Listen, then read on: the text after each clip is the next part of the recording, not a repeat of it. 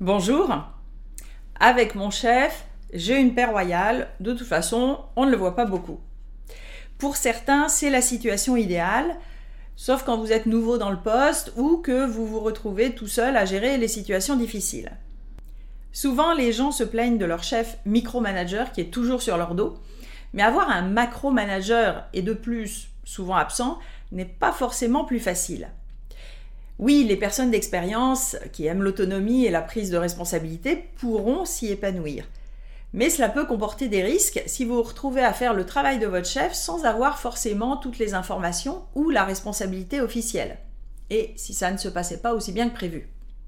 Et pour les personnes en prise de poste qui ont besoin de support ou qui se rendent compte que euh, ce n'est pas à eux de prendre la responsabilité de certaines décisions, avoir un chef fantôme devient vite démotivant ou juste énervant. Il y a plusieurs raisons possibles à l'absence physique ou managériale de votre chef et cela va influer sur votre stratégie. Premier cas, certains supérieurs hiérarchiques qui aiment leur propre autonomie ne comprennent pas toujours que leurs équipes ont besoin d'eux. Ou bien c'est un choix délibéré de management pour voir comment vous vous débrouillez. C'est le cas classique du macro-manager qui se préoccupe des grandes directions mais délègue largement le comment et le quoi faire.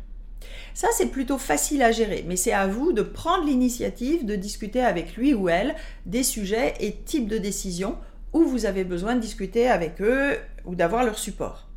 Et de bien valider ce qui est délégué et avec quel niveau de responsabilité. Deuxième cas plus difficile, le chef courant d'air. Toujours en déplacement ou en réunion, il ne répond pas au courriel, est injoignable au téléphone. Et vous êtes coincé entre faire avancer vos affaires attendre son aval. Car souvent nous supposons que nous devons attendre un oui pour avancer, mais ça dépend des cultures d'entreprise et des personnes. Un de mes clients avait trouvé une stratégie un peu osée, mais qui fonctionnait assez bien dans son cas, le consentement par défaut. Il informait de ce qu'il faisait en laissant la porte aux commentaires avec un délai et continuait d'avancer. Donc ça donnait quelque chose comme voici notre plan d'action, qu'on va mettre en place à partir de telle date. Merci d'avance de tes commentaires si tu souhaites modifier ou adapter certains points. Sous-entendu, si tu n'as pas répondu, c'est que tu es d'accord.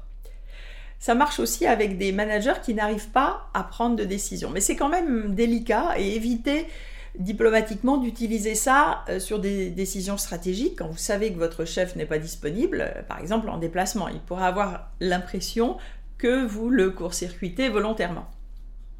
Troisième cas encore plus difficile, le manager fantôme, celui qui disparaît ou esquive et qui vous laisse tout seul.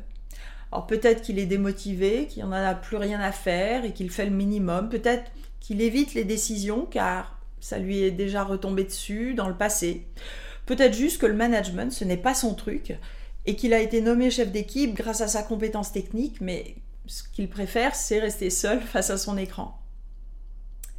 Et enfin, il y a le manager absent de son rôle de management et de leader. Euh, car gérer un chef absent physiquement ou virevoltant entre 12 projets, c'est fatigant, mais quand vous avez réussi à le coincer, vous pouvez arriver à travailler ensemble. Mais le cas le plus compliqué, c'est le manager présent physiquement, mais absent dans son rôle de supérieur hiérarchique. Parce que c'est plus difficile à repérer. Les choses traînent, pas de décision, les responsabilités sont diluées et parfois c'est comme si on observait de l'extérieur ce qui se passe. Les ventes de ce mois ne sont pas bonnes. Difficile d'être motivé dans cet environnement sans dynamique.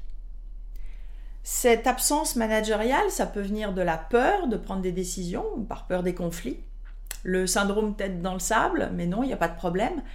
Alors que vous, vous voyez les clients qui grognent ou des équipes qui commencent à se traiter de noms d'oiseaux la situation pourrit doucement, mais sûrement, et tant que ce n'est pas flagrant en termes de mauvaise performance du service, ça peut durer. Alors que faire? Une fois que vous avez identifié les raisons pour lesquelles votre manager est absent, vous avez différentes pistes d'action possibles que vous pouvez d'ailleurs combiner. Le plus vite possible, il faut arriver à clarifier vos limites avec lui ou elle, ce que vous pouvez faire sans lui, sans elle, ce que vous pouvez décider, organiser, dépenser.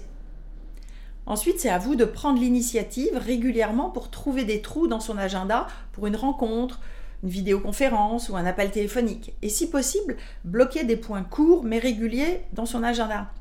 comme il manque euh, en général de temps, une stratégie peut être de saucissonner en fonction des décisions à prendre et ça vous permet d'arriver préparé sur le sujet avec les options possibles et de repartir, espérons-le, avec une décision. Un rendez-vous de 15-20 minutes avec un titre précis est plus difficile à esquiver ou à annuler, alors que votre statut général de 2 heures sera quasi impossible à organiser. Si vous vous retrouvez dans une situation où on vous presse de prendre une décision à sa place, résistez à la volonté de briller seul. Dans le meilleur des cas, ça marchera, on oubliera que c'est grâce à vous. Mais si ça ne marche pas, il faudra peut-être trouver un coupable. Enfin, dans tous les cas, documentez vos actions et informez votre chef de ce que vous faites. Et enfin, si vous êtes junior ou nouveau dans votre poste et que vous êtes laissé seul dans la nature, il faut tirer la sonnette d'alarme vite pour au moins organiser un mentorat interne durant votre période d'intégration. Pour conclure, chaque cas est unique, vous, l'autre, la situation autour. Et quand nous sommes dans nos émotions, difficile de faire la part des choses. Se faire accompagner est une ressource à laquelle on ne pense pas toujours, mais un coach professionnel peut vous aider justement à prendre du recul. Si ces sujets de gestion de carrière et de vie au travail vous intéressent, abonnez-vous maintenant à ma chaîne en activant les notifications pour être prévenu des prochaines vidéos et vous pouvez vous inscrire également à ma lettre d'inspiration mensuelle avec le lien ci-dessous. À bientôt!